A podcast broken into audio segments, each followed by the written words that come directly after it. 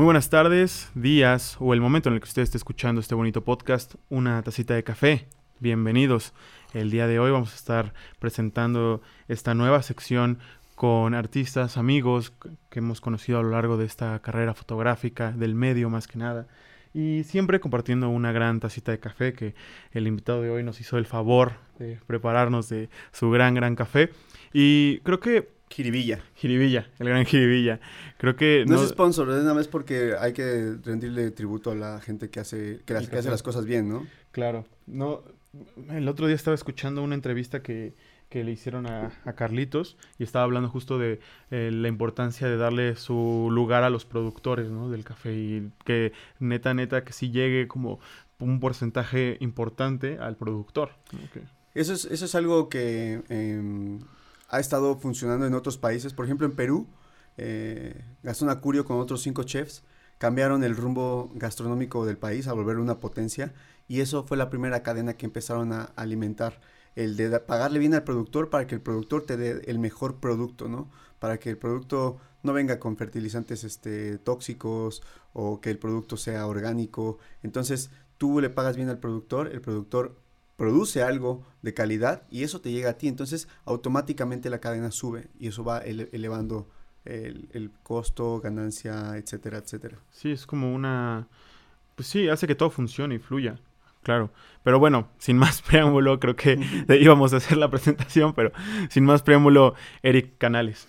Sí, hermano. No, la verdad, no, me, gustan a veces esas pleitesías. prefiero, prefiero ser, el güey que entra al escenario y, vámonos. Y canta, sí, no, no. no está bien, está bien, está bien. ¿Cómo estás, Eric? Bien, bien, bien. Han sido, obviamente, eh, el tema, el tema en, común entre toda la gente que estamos del mundo es esta, pues, lo que está sucediendo en esta etapa de nuestra vida, ¿no? Es el, checkpoint más importante que vamos a vivir. Es, es nuestra segunda guerra mundial.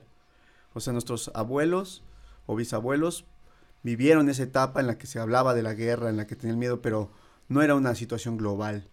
Ahora sí es una situación global. Este es una es el checkpoint más importante que vamos a vivir como como generación y este y creo que ha sido trascendental, ¿no? En mi vida el todo lo que me ha traído de bueno y malo. malo no creo que creo que más allá de, lo de lo malo que, que en realidad es banal, porque si nos ponemos a pensar que hace 100 años o 200 años que no había luz, toda la gente se iba a sus casas a dormir a las 6 de la tarde y al otro día a las 6 de la mañana estaban levantados, pero ahora la gente está metida en sus casas y como que se, empiezan a sacar de una... Obviamente es la vida moderna que a la que hemos estado acostumbrados, estas dinámicas en las que el mundo se, va, se va mm, em, forjando que hacen que la gente sienta un, choque, ¿no? Un electrochoque, decir, ver, esto es lo que no, no lo estoy, no estoy acostumbrado a estar tanto tiempo en mi casa, no estoy acostumbrado a estar tanto tiempo con mis hijos, no estoy acostumbrado a estar tanto tiempo con mi familia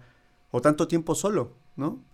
Eh, entonces, pues ha sido increíble para mí, doloroso en, en, algunas cuestiones, por, puesto que me tocó sufrir una separación amorosa en lo medio de la, de la cuarentena, pero a la vez reparador porque me regaló el tiempo para alejarme de personas que tal vez hubiera sanado mi cosa diferente, no hubiera salido aquí, allá y andar buscando, eh, eh, no sé, ir a restaurantes, ir a bares, ir a fiestas, en lugar de estar aquí en verdad sanando un proceso que importante. Entonces creo que universalmente, ahorita este, mundialmente, la gente ha estado viviendo esos procesos de una manera más efectiva y creo que no hay manera de que el mundo regrese a la normalidad, a esa normalidad errónea en la que vivíamos y, toda la gente de alguna u otra manera va a elevar su conciencia irremediablemente.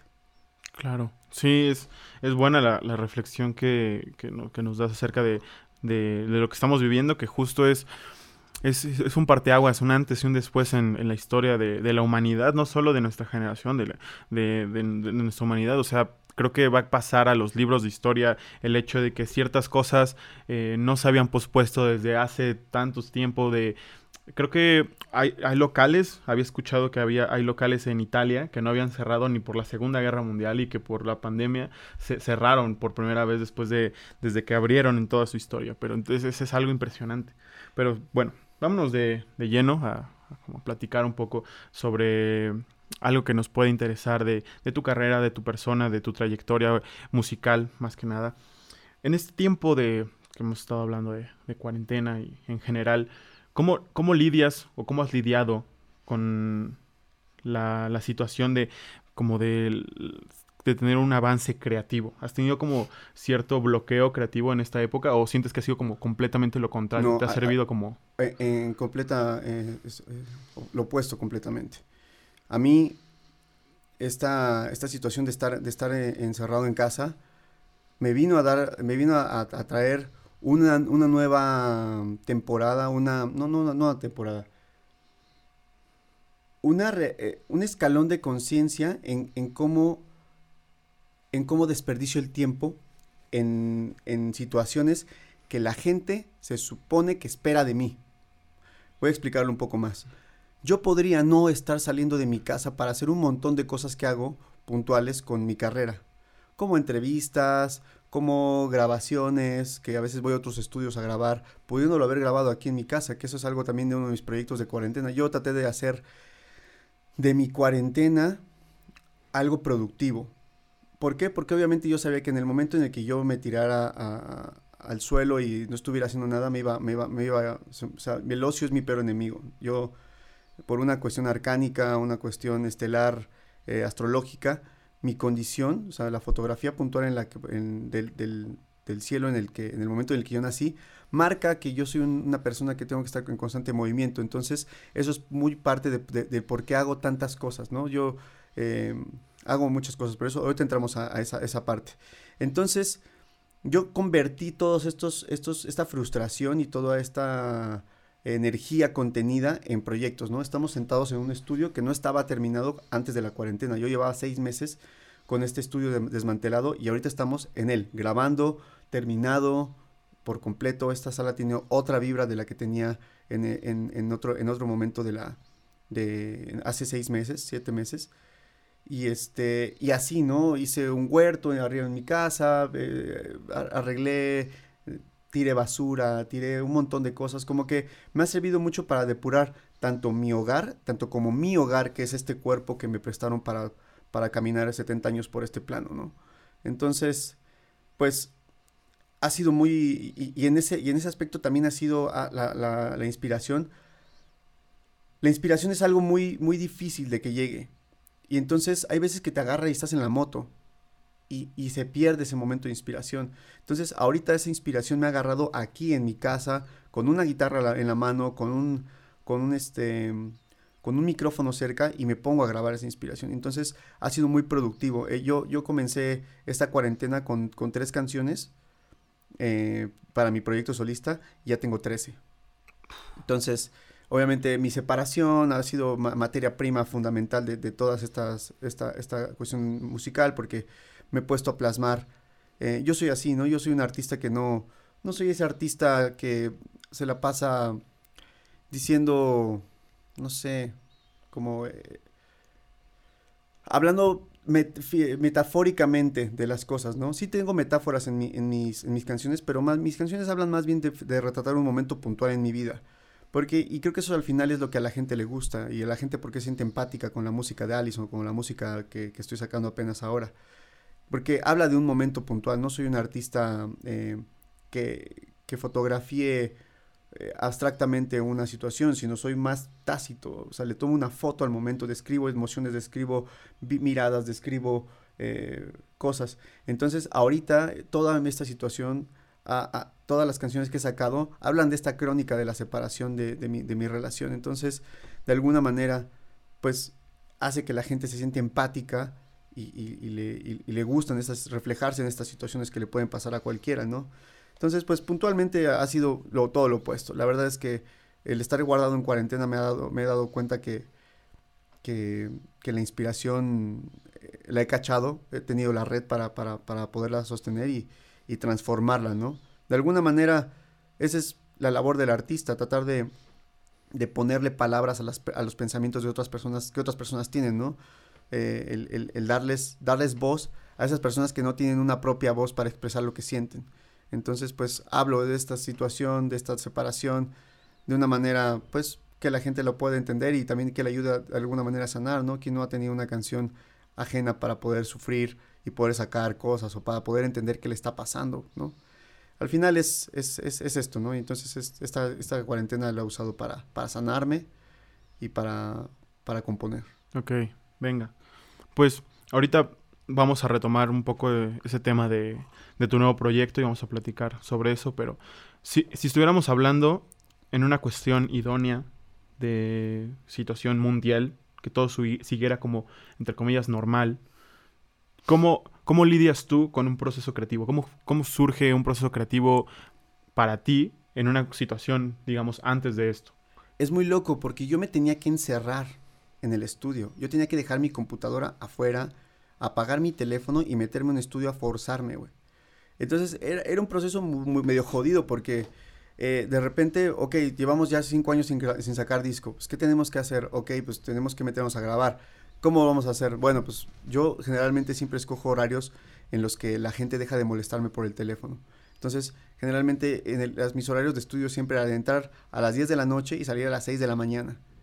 Para que toda la, toda la, noche, la noche no me estuvieran molestando, no estuviera en Facebook, no estuviera, no estuviera en Instagram, etcétera, para poder ser productivo. Y ahora me di cuenta que, que, que, es muy diferente. O sea, si yo estoy aquí en mi casa y tengo este momento para, para hacerlo, eh, creo que ahora soy mucho más productivo y acabo de entender muy bien cómo funciona mi proceso. Creo que nunca lo había entendido tan bien como ahora, en estos, en estos meses, ¿no? Que he estado aquí y que ha fluido y fluido y la verdad es que es disciplina, es, meterte, a, conectarte contigo mismo y de repente da miedo enfrentarse a la guitarra y a, la, libreta, ¿no? Porque obviamente el encarar una situación que estás viviendo es encararla y aceptarla y abrazarla y, tragar ese, ese sabor amargo que, que, lleva cualquier cosa que, de lo que quieras estar hablando, ¿no? Ya sabes si vas a hablar de una rola de la separación o vas a hablar una rola de, de las cosas buenas que vivieron, que, te hacen recordar y te, te, te, sangras, ¿no? Sangras por ese tipo de cosas. Entonces, eh, pues sí, ahora, ah, antes era muy difícil, ¿no? Yo siempre eh, me, me, guardaba temporadas muy largas en el estudio, ¿no? Tres, cuatro meses. Y era la manera en la que yo sacaba discos. Ahora, ahora comprendí que va, que va, va a ir muy diferente de aquí para adelante. Yo no creo que, o sea, también la vida ha cambiado, también la forma de los negocios eh, este, de la música han cambiado, el mundo ha cambiado completamente en los últimos 10 años, así 180 grados. Y creo que esta nueva manera de hacer las cosas creo que va a ser la manera en la que yo voy a ir haciendo mi música. Me, me, me, me caga un poco el hecho de tener que hacer un, un disco completo. Hay gente que tiene esa, esa, ese drive, ¿no? Yo también lo tengo y lo he tenido y he hecho discos completos hablando de una situación. Pero creo que tardas mucho tiempo en darle espacio a cada cosa que estás haciendo. O sea, eh, tardas mucho tiempo en aterrizar todas las situaciones y después producirlas y después grabarlas y después postproducirlas y después mezclarlas. Después es un proceso muy largo en el que genera, no sé, como que hay veces que las rolas ya no las sientes. Y a mí me gusta mucho sacar canciones y sentirlas, sentir, sentir que tienen, que las estoy sanando en ese momento, ¿no? Porque yo uso mi, mi arte para sanarme, o sea, yo yo convierto estas canciones de dolor en un mantra para estarlo cantando, ¿no? O sea, un mantra es algo que repites y repites y repites. Entonces, el convertirlas en una canción la vuelves un mantra. Entonces las cantas y las cantas y las cantas. Y es la manera en la que tú vas sanando tus procesos. Entonces, creo que ahorita me gusta mucho esta manera eh, de, poder sacar una canción, una sola, hacerle un video y salir, salir ¿no? Atacar y, y, creo que esa es la manera en la que voy a seguir haciendo las cosas. Ya no creo regresar a la normalidad. Ok. Por ejemplo, o sea, podremos se podría decir que entonces, todas tus rolas, tus procesos son, son cuestiones como muy personales, ¿no? Como súper, súper introspectivas, que, que, nos llevan a, conocer un poco más de tu persona reflejada en la música. ¿Alguna vez has, te has puesto en, una idea, en un cometido de decir, voy a hacer tales rolas pensando en, que va a pegar por tal situación eh, social o va a pegar porque ahorita está pegando esto y voy a hacer ahora esto o, dices no pues que fluye orgánicamente. Eh, en realidad yo, yo cuando hice el primer disco de Allison cuando yo llegué a la disquera y o cuando llegué con los primeros productores con los que empecé a trabajar me dijeron quién te produjo estas rolas y de alguna manera o sea cuando cuando recién recién estábamos dándole forma y era como de no pues estas canciones son así pero sin querer, yo había hecho canciones compuestas de una manera que comercialmente estaban bien cuadradas dentro de un modelo el modelo de mierda de la radio, ¿no? Lo, que crearon las radios, ¿no? esa sinergia entre discográfica y radio en la que se volvió un círculo de fuego, en el que un uróboro en el que las radios le daban unas cantidades estúpidas de dinero a la, digo, las disqueras a la radio, y la radio, e, en el afán de captar más y más y más y más dinero, lo que hicieron es que necesitamos canciones cortas para que quepan más canciones por día en la radio para poder cobrar más a las disqueras o a quien sea que quiera pagar su payola o los o a los o a los, o a los este, comerciales, ¿no? A los a los sponsors. Entonces empezó esta medida de segmentación de que no, una rola de cinco minutos no te la voy a programar porque es muy larga. Porque podría poner dos rolas en lugar de, una y cobro más por eso. A veces es como, se volvió, se volvió un modelo de mierda, ¿no? En el aspecto en el que ya no tenías una, una libertad artística. Entonces, pues bueno, eh, al principio de Allison fue así, ¿no? Como que yo me di cuenta que hacía canciones comerciales sin querer. Pero después ya empezó, en el memorama empezó mucho la mano de todos lados a decir, no, tienen que estar cortadas con esta misma tijera. Y ahí yo empecé a, hacer cortocircuito. En el memorama, la única rola, o sea, que en verdad yo sentía una sinceridad completa, así total, por sacarla, era algo que decir, que es una rola metalera. Nosotros ya tocábamos heavy metal en el segundo disco. Y la disquera no nos dejó sacar más que una sola rola. Y por eso decidimos que fuera la primera rola del disco. Así como que vean que ya estamos haciendo este pedo. Pero teníamos una represión artística por el otro lado. Obviamente, cada disco que sale de Allison a, partir de ese memorama ha venido con un crecimiento y con una, con una fuerza de espíritu diferente, ¿no? Y, y yo tuve que volver a olvidar cómo aprendí a hacer canciones, justo en esta etapa, ¿no? Yo vengo de producir más de, más de 15 discos de, de, muchos artistas independientes de la escena mexicana, del punk rock, del metal.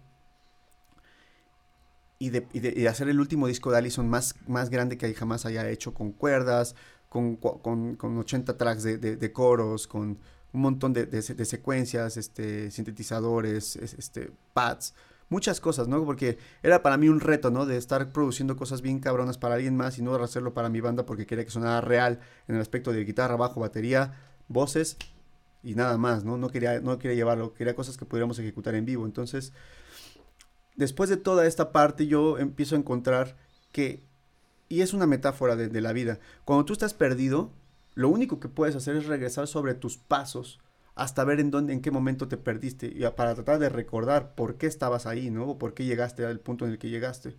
Y eso fue algo que me sucedió a mí, como que llegó un momento que yo me di cuenta que, que necesitaba reconstruirme y deconstruirme de lo que venía haciendo con Allison. Entonces, pues yo bajé a lo más importante de la expresión, que es la expresión misma. Eh, el agarrar una guitarra acústica y con esa guitarra transmitir algo, o sea, un mensaje, pero con una intención, ¿no? La, la interpretación, güey. Creo que es algo que, que, que, en los discos lo, lo, hacía inconsciente, pero ahora lo hago consciente. Ahora trato de interpretar más allá de ejecutar. O sea, no ejecuto, interpreto. Trato de darle un sentido a todas las palabras que estoy diciendo, una entonación este, con aire, con, con, con, fuerza, etcétera. O sea, como tratar de, lo más importante para mí ahora es transmitir un sentimiento que, que transmitir simplemente algo, o sea, sin, sin alma, ¿no? Eh, es por eso que necesitaba esta, esta, etapa mía para poder reencontrarme con el, con quién soy en este, en este momento como artista. Ok, no, Suena, muy fuerte todo. Suena muy, muy introspectivo todo el, el, desaprender, ¿no? Y el entender que el, que el desaprender te puedas llegar a, te, te, te, puede llevar a aprender un nuevo camino o, ver en, qué momento se perdió ese camino. Hay, una, hay una filosofía budista que, de la impermanencia, ¿no? De, de, darnos cuenta que, que, que somos súper impermanentes, ¿no? Que todo el tiempo estamos muriendo, todo el tiempo. Si estamos aceptando que todo el tiempo estamos muriendo, que mañana no vamos a ser las mismas personas, pues genera, genera un proceso de, de, autoaceptación a lo nuevo, ¿no? De tratar de abrazar lo que sigue. Entonces, pues no podemos sustentar por mucho tiempo eh, el, este, el hecho de ser o hacer las cosas eh, con viejos métodos, ¿no? Todo el tiempo necesitamos, estamos cambiando y, necesitamos reaprender todo el tiempo otras cosas, porque todo el tiempo vamos creciendo, todo el tiempo vamos construyendo. Bueno, sí, hay una, hay una parte de, eh, de una filosofía budista que habla de la impermanencia, ¿no? Eh, la impermanencia habla del constante cambio, de que todo el tiempo vamos muriendo y que todo el tiempo eh, deberíamos de estar abrazando el nuevo yo que eres. Entonces, en este, en esta, leyendo de esta, de, esta, de esta práctica, de esta práctica o de esta teoría budista, pues creo que es, cada noche que vas a, dormir es como si fuera una nueva muerte, ¿no? Vas al otro lado del subconsciente y no sé, nunca sabes si vas a, despertar. Entonces, cuando despiertas, quién sabe si moriste y si despertaste. O sea, hay, es algo muy místico y muy, muy, muy locochón, pero, pero todo el tiempo vamos cambiando, ¿no? Todo el tiempo estamos en una renovación constante eh, y, tenemos de alguna manera que ir abrazando ese cambio. Eh, no sé puntualmente por qué estábamos hablando de esa, de esa parte. Estábamos hablando de eso ah, porque tocamos el tema de la importancia de poder desaprender algo. Claro. Entonces, si somos impermanentes y, todo el tiempo vamos en, cambio, tenemos, es importante olvidar. Es que llega un momento en el que cuando tú aprendes a hacer algo de una cosa, entras a una zona de confort. Y creo que eso es algo muy importante que hablaba hace rato con, con este, con, con, con una persona, que localizar tus zonas de confort todo el tiempo el humano necesita ciertas muletas. Una muleta puede ser o un vicio, o puede ser o una relación nociva, o puede ser una situación que esté en zona de confort. Ambos son tres zonas de confort. La, droga es una zona de confort, el alcohol es una zona de confort, el, eh, de repente gente que no tiene zonas de o sea, su zona de confort es el Instagram, ¿no? Y se la pasa pegado ahí, tiene cuatro horas de actividad diarias. O sea, es, hay, hay, hay muchos tipos de zona de confort. Entonces, es importante como personas estarnos dando cuenta de cuáles son esas zonas de confort para poder dar el paso y desaprender lo que hicimos y volver a aprender de otra manera, ¿no? Es para, para poder trabajar en, en, en ti, en, en, reaprender otras cosas para poder evolucionar. Somos impermanentes, todo el tiempo estamos cambiando, pero hay gente que de, de, repente tenemos, me incluyo, no, no, no estoy exento de eso, tendemos a, caer en esas zonas de confort, entonces es, es, difícil a veces identificarlas, cuál es tu zona de confort, cuál es cuál es esa muleta, esa tabla de salvación que, a la que te aferras, que nada más te permite vivir, ¿no?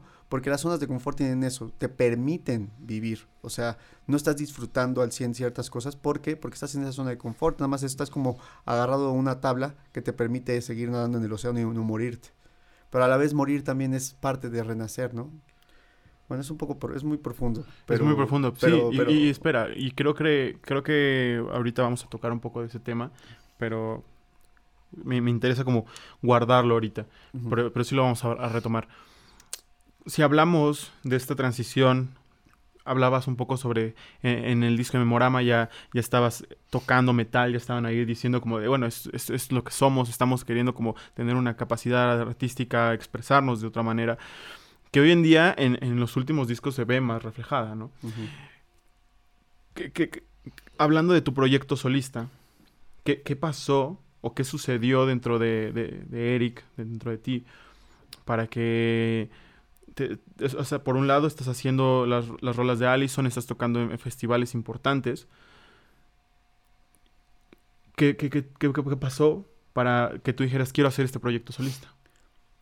En esta constante, en este constante crecimiento, en este, esta constante construcción, yo ya llevaba mucho tiempo haciendo las mismas, las mismas cosas con Allison, ¿no? Yo, hace rato hablábamos de que yo todo el tiempo necesito estar en movimiento. Y obviamente la banda fue algo con una, herramienta con lo que yo transformé completamente mi realidad, ¿no? Yo, ya lo he dicho muchas veces en otras entrevistas, yo vengo de un barrio duro de la Ciudad de México, en las que las aspiraciones artísticas en ese barrio eran nulas, ¿no? Eh, historias de éxito eran de, ser un gran comerciante y tener un montón de puestos de, tenis. Eso era éxito en ese tiempo. Entonces, en mi, en mi, realidad, ¿no? En mi, muy personal realidad. Entonces, eh, yo todo el tiempo necesito estar haciendo cosas, estar construyéndome de, cosas, estar avanzando, porque el ocio es mi peor enemigo. en, esta, en ese tiempo en el que solamente dediqué mi, mi energía a Allison, pues se podría parecer que no hice nada más más que eso, pero a la vez estuve creciendo en el tema gastronómico. Yo, la gente que, me, sigue en redes sociales sabe que, que, me gusta mucho cocinar, que no he estudiado absolutamente nada de cocina, pero he aprendido de grandes chefs a lo largo, en, por toda Latinoamérica y en México, grandes maestros de vida, que he aprendido mucho de ellos, me he construido también de otros filósofos que me he construido, que, he ido adoptando eh, lenguaje, este, ideología, etcétera. Eh, desarmé eh, tres motos y las volví a armar. En ese también ese tiempo me metí a la mecánica. Eh, estuve produciendo, he producido muchísimo en estos, en estos, en estos últimos 10 años. he producido muchísimos discos. hice varios discos que han hecho cosas importantes por bandas, ¿no? Hice un disco muy, muy, muy sonado de Say Ocean, que es con el disco que dieron el brinco a venirse a vivir a México. Hice dos discos de una banda de metal desconocida, que ahora son una banda más importante de metal de, de México, Seven, que ya tocaron dos veces en el Notfest, ya tocaron en el Hell and Heaven, ya tocaron en Cosquín, en Argentina. Eh, hice los, últimos, el último disco del chingadazo de Kung Fu, que también les ha permitido llegar al, Plaza Condesa, ya como que me da, me da gusto el darme cuenta que, he depositado energía en las cosas que me dan pasión, que me generan pasión. Y en este momento, como que también tengo una conferencia que se llama Obedece la Pasión, que justo habla de eso, que habla de, darle un consejo a, la gente que está en formación, de que pueden vivir de, sus, de su pasión y vivir contentos, de que, de que lo más importante en este mundo es venir a, pasarla bien, hacer cosas que te gusten, pero pues vivimos en un, en un, mundo que está moldeado por las leyes de la, económicas del, del capitalismo, ¿no? Y eso genera trastornos eh, psicológicos a muchos niveles. Lo que pasa es que estamos tan acostumbrados que no nos damos cuenta de eso, ¿no? La gente a veces piensa que, que tener un trabajo en el que vaya de 8 a, de 8 a 5 y regresar a su casa y compartir un poco, o sea, con, la familia, etcétera, eso para ellos es felicidad y a la vez viven míseros en, su interior porque no tienen eh, alicientes, ¿no? Cosas que, les despierten esta pasión. Siendo que lo más importante para, para, para alguien es encontrar esas cosas donde tú eres más tú, porque tú vas a ser mejor que, que, o sea, vas a ser, donde tú eres más tú, te va a costar menos trabajo realizar esas, esas actividades porque te podrían no pagar y la seguirías haciendo, porque te da gozo, porque, porque llena esa parte del gozo. Es muy importante eh, vivir en gozo y aceptar esas cosas. Eh, date cuenta que es mucho más fácil vivir de esa manera que, que con la seguridad de un trabajo que te mantiene en una silla infeliz y mediocremente viviendo, en realidad, o sea, a mí la definición de éxito es hacer lo que más te gusta y no estar pensando cómo vas a pagar la, la, comida, ¿no? Es, eso, es, para mí, yo creo que lo más, lo más importante. O sea, eh, mi definición de éxito es hacer lo que yo más me gusta y no estarme preocupando por cómo voy a pagar el restaurante. Eso es a mí lo más importante. Ese, es, mi, ese es mi modelo, mi role model de, de, vida, ¿no? Entonces, en, en, esa, en esa plática, pues se me hacía muy hipócrita estar impulsando a la gente a, que, a, que, lograran sus sueños y yo estar de alguna manera frustrado no haciendo uno que ya tenían en, la cabeza, que era estar haciendo música fuera de Allison. Allison tiene una segmentación musical, ¿no? Pues estamos metidos entre el punk rock, entre el, entre el pop rock, entre los power ballads de los ochentas, entre el heavy metal, en el power, en el power metal y este, el hardcore y, el punk rock californiano. O sea, como que hay muchas, hay muchos tintes que, engloban Allison, que es bastante amplio, porque hay bandas que tocan mucho menos géneros que nosotros. La verdad es que yo también en la banda quise encontrar esa liberación de poder decir, yo quiero hacer lo que yo quiera. No quiero limitarme, ¿no? Pero, algún, pero ya llegó un punto en el que ya me limita porque ya no puedo hacer una rueda de folclore latinoamericano con guitarra de nylon en Allison. Como que saldría de la curaduría. Y también es, llega un momento en el que necesitas un espacio para ti, necesitas esa parte para ti, necesitas darte ese espacio. A mí llegó un momento en el que una, una de las partes más emocionantes de, los shows de Allison para mí era ese momento en el que yo me quedaba a tocar Baby Please solo. ¿Por qué? Porque tenía tres minutos para decir mi chicle del día. En esta realización de que cuando tienes un micrófono, pues tienes una responsabilidad de, de, de, decirle algo a la gente que le sirva, ¿no? Porque tienes una voz que la gente escucha y, y, y, no te vas a pasar la vida diciéndoles puras mamadas y estupideces que nada más es como, eh, levanten las manos, aplaudan y no sé qué. O sea, no, o sea, llega un momento en el que, pues, güey, si tienes un mensaje que decir, pues hay que compartirlo, ¿no? Tienes una responsabilidad.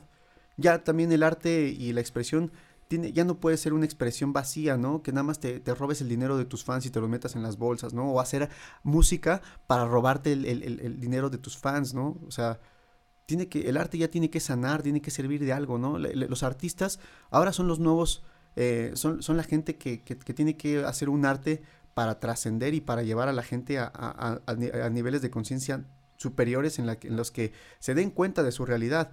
El gran problema de la gente es que vivimos en un en nublados por, por todas estas cosas que tenemos del día a día, por la dinámica, por lo que la gente se supone que necesita de ti, por tenerte que ir a meter un pinche trabajo ocho horas, cuando pudiste haber trabajado ocho horas en tu casa y regado tus plantas y haber hecho ejercicio, porque al final vas a meter cinco horas culo en, en, en, una, en, un, en un asiento y solamente vas a trabajar dos, efectivas. Pero eh, son esas cosas que uno se tiene que ir dando cuenta, ¿no?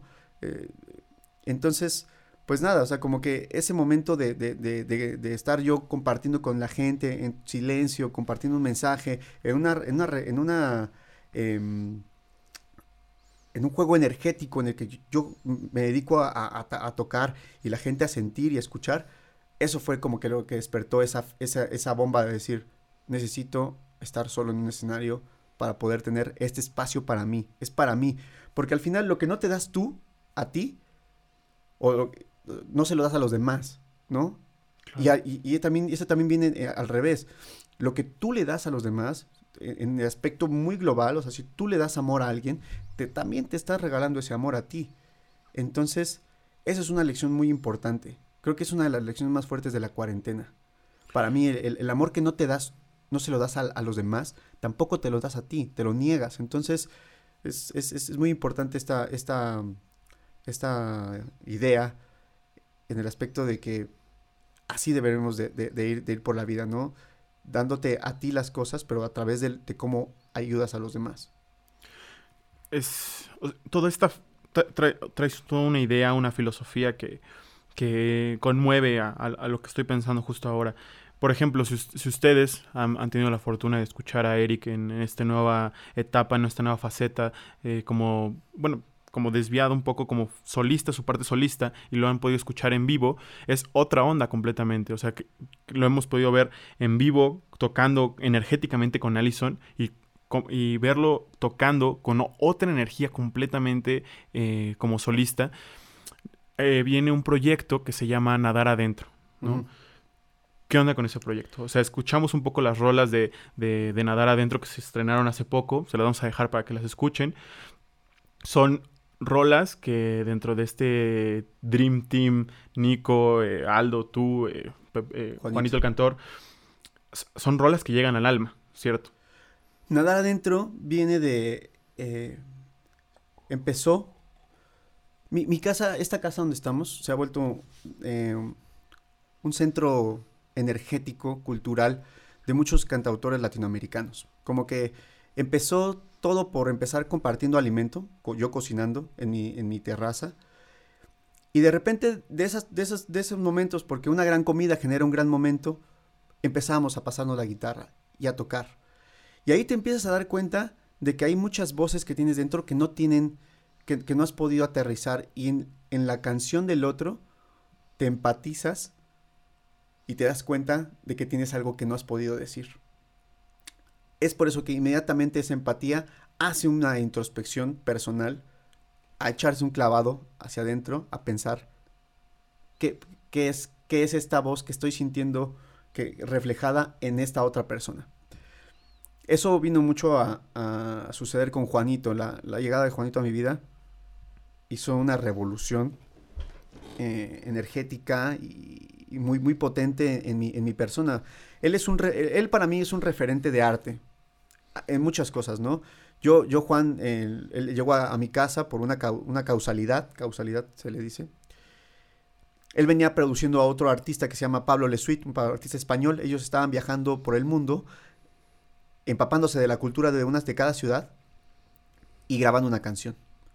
Entonces ellos estaban decidiendo en dónde quedarse en México y a través de, de, una persona deciden quedarse en mi casa. Yo les abrí las puertas y se dieron cuenta que llegaron a un estudio donde había 10 guitarras para poder grabar y etcétera. Entonces cayeron en las, cayeron, cayeron en mi vida y vinieron a revolucionar toda esta, esta parte. En esta cuestión de compartir y etcétera, eh, llega un amigo mío, uno de los héroes de mis héroes de la, de, la adolescencia, René Semog, que René Semog eh, fue locutor de Reactor, en un, de, de, Radio Ibero, en un programa que se llamaba Raw Power, que era un programa de punk, era un programa contestatario, eh, muy noche en Radio Ibero, al punto de que él empezó a robarle espacios al gobierno de, comerciales para poner más rolas de, bandas nacionales. Obviamente cuando lo cacharon, lo echaron de ahí y ya después inmediatamente lo contrataron en otra, pero se volvió, o sea, e, él es un apasionado de la música y él nos dijo, ustedes tienen que capturar este momento que están viviendo artísticamente en un disco. Yo produzco ese disco. Le digo, órale, ¿quién, crees que, tenga que estar? Dice, no, pues Juanito, obvio, y ustedes escojan a los otros dos. Y fuimos Aldo, Nico, ya. Éramos los que nos juntábamos aquí, los que compartíamos, los que energéticamente estábamos eh, en, ese momento concreto, ¿no? De, de, decir, somos, queremos compartir nosotros, porque al final ya todo transgrede a, la energía de decir, quiero hacer esto por, o sea, no, llega un momento en la vida en el que ya no puedes hacer cosas que no te gustan. Y eso es por eso, por eso es la gente cuando dice, me estoy haciendo viejo porque ya no soy tolerante. No, en realidad estás dándole valor al tiempo que quieres y que ya no puedes compartirlo con personas con las que ya no quieres. Entonces, en, ese, en esa parte del disco dijimos, vamos a hacer ese disco entre nosotros. Y ese disco llevó a la siguiente etapa que fue hacer una gira porque vamos a, presentar este disco como tocando. Y ya teníamos 12 fechas pactadas, teníamos más, se cayeron alrededor de 20 fechas de nadar adentro, pero las otras estaban, estaban confirmándose cuando eh, la pandemia empezó el 23 de, marzo, 22, y la gira empezaba el 23, algo así, o sea, se cayó... Eh, totalmente. Total, totalmente. Y después de esta gira, ya viene, ya hemos recibido muchas ofertas de, shows y todo, y creo que lo vamos a llevar al siguiente nivel. Nadar adentro va a ser un festival, un festival que le dé apertura a, bandas, a cantautores, en este formato de estar solos o acompañados en el escenario, pero en un formato muy íntimo, muy místico, y la idea, es que eh, Nadar adentro se vuelva como un festival eh, de, bajo impacto, en que toda la gente lleve su propia botella para, para poder rellenar su botella de agua, que haya este, comida vegetariana, tratando de incentivar que hay que dejar de, consumir carne, o sea, es algo que es inminente, necesitamos, necesitamos parar de hacer este karma contra la tierra, ¿no? O sea, este, esto, esto que está sucediendo no es una casualidad, o sea, esto, esto tiene un mensaje, un mensaje mayor, entonces creo que debemos de dejar de joder la tierra, y digo, hablando de esto es ridículo, ¿no? Porque estamos pasando por en el país por una situación súper estúpida de estar haciendo un pinche tren retrógrada que le va a partir la madre a la, selva. Y es como, no, no se puede creer el, cinismo y la, y la falta de, de conciencia con la que nuestro gobierno está haciendo las cosas. O sea, se venían hablando mil tonterías que al final todo fue falso. Fue otra vez la misma estafa, la misma escama. Eh, fue, es horrible, ¿no? Pero bueno, entonces nosotros como sociedad nos queda esto, ¿no? De hacer, de sembrar conciencia en la gente y de hacer nuestra propia lucha. No podemos hacer nada más. Entonces, nadar adentro va a llegar, va a llevar a llegar a ese, a ese punto en el que se, sea un festival para crear conciencia, para hacer un viaje interior y darnos cuenta de cómo estamos sobrellevando día a día la vida. Venga, sí, está. Toda esta conversación se está volviendo muy profunda y eso me, me agrada bastante. Creo que puede servir muchísimo para cualquier persona que quiera como empezar en, la música y que quiera como centrarse en, una idea quizá. Eh, para irnos despidiendo, Eric, cuéntanos un poco el, algún consejo que puedas compartir con eh, jóvenes eh, emprendedores en la música, justo lo que dices, ¿no? El, esta iniciativa del festival de nadar adentro, ¿no? De que cualquiera pueda como llegar y un músico emergente pueda llegar con su lira, con su botella, vamos a subirnos, vamos a tocar. ¿Algún consejo que puedas darle como a, como a la juventud que está escuchando o que creció tal vez escuchando Allison o que creció escuchando otras bandas um, que quieren emprender en la música? ¿Algún consejo que les puedas dar? Aparte de, no sé, chinga le toca, pero No, o sea, creo que, creo que primero lo más, lo más importante para, para dedicarse a la música es saber por qué estás haciendo música. Ese es la principal, la principal, el principal eh, motor. ¿Estás haciendo música para hacerte famoso? ¿Estás haciendo música para que se vuelva tu empleo? ¿O estás haciendo música porque necesitas hacer música? Son tres opciones muy diferentes. ¿Qué conlleva, a, qué camino lleva a, través de cada una? Si, te estás, tú estás haciendo música para hacerte famoso, karmáticamente Dios no te va a dar esa, esa, esa opción porque estás pidiendo lo banal de, la música. Entonces, es como el que quiere ser eh, párroco, no sé, por el simple hecho de, regañar a la gente, ¿no? no estás, no quieres servir a Dios, no quieres hacer otra cosa, no, quieres solamente ponerte una, te gustan ponerte el sombrero de, papa y, tirar sermón. La otra es si quieres que sea tu trabajo, ok, está fine, puedes trabajar de la música, ¿no? Puedes ser un músico que seas un sesionista, o seas un músico de apoyo, o seas esto, el otro, aquello. Pero la otra parte viene, la, la, la composición viene de una necesidad personal de expresarte de tratar de comunicar. Y es ahí donde vienen, ¿no? Tú tienes que acomodar tu, tu energía y ser sincero, porque cuando no eres sincero, habla, y, regresamos otra vez al punto de la pasión. Si tu, si tu pasión es tocar la guitarra, pues entonces dedícate a tocar la guitarra. Y lo demás va a llegar solo, ¿no? Porque si te gusta mucho tocar la guitarra, vas a ser bueno tocando la guitarra y el camino va a empezar a acomodarse para que tú puedas llegar a tocar guitarra y decir, a lo mejor es que a mí no me gusta el escenario, a mí me gusta dedicarme a tocar. Ah, bueno, pues la vida te va a acomodar en un punto en el que te va a poner aquí de sesionista en un estudio bien cabrón, tocando todos los días. Y es, así, así funciona. Eh, la idea de, esto es que ser sinceros con qué es lo que quieres y por qué estás haciendo las cosas. Porque ahí viene la frustración, no, es que yo no la pego en la música, pero ¿para qué la quieres pegar? O sea, ¿qué, qué es lo que esperas de esto, no? Yo en, mi casa no me dejaban ser músico, güey. O sea, la música estaba prohibida. Tenía, mi papá tenía, mi papá es un rockero empedernido y le gusta mucho la música, es, ¿sabes? la persona que yo conozco que tiene más discos acetatos en el, en, en el, en, de mis conocidos. Y sin embargo no me, no me, no me dejaba ser músico, ¿no? Él me decía, tú te vas a poner a estudiar, vas a acabar una carrera o lo que sea, y después haces lo que quieras. Y obviamente yo sabía que no podía depositar más que pura pasión. O sea, sabía que no me iba a dedicar a, esto, entonces lo único que hacía era meterle pasión, pasión, pasión, pasión, pasión. Solito se acomodó el camino. Pero, pero yo lo tenía claro, o sea, yo no me podía dedicar a esto. Entonces, si no me te podías dedicar, lo único que decía era, pues, ah, pues es puro gozo, puro gozo, y meterle power acá. Entonces, pues es eso, o sea, la, vida te acomoda donde tienes que estar en, en, función de si estás haciendo en verdad lo que te gusta o estás simplemente borreando y, dejándote llevar por el camino de la vida, que a veces también está bien, güey, ¿no? O sea, la, la, en retrospectiva, siempre la retrospectiva te hace darte cuenta qué pasó para que fueras la persona que, que eres el día de hoy, ¿no? Es como voltear para atrás y me doy cuenta de, no, pues yo no podía este, yo tuve que pasar por todo estas y estas, estas cosas para llegar a ser la persona que soy hoy. Entonces, pues eso, es darse, es, es mucho un juego de darse, de darse cuenta en dónde estás parado y qué es lo que quieres, de, hacia dónde quieres hacer. Yo todos los días me levanto y me veo en el espejo y me pregunto si estoy haciendo lo que quiero. Antes de lavarme los dientes. Me volteo a ver en el espejo y digo, ¿estoy haciendo lo que quiero?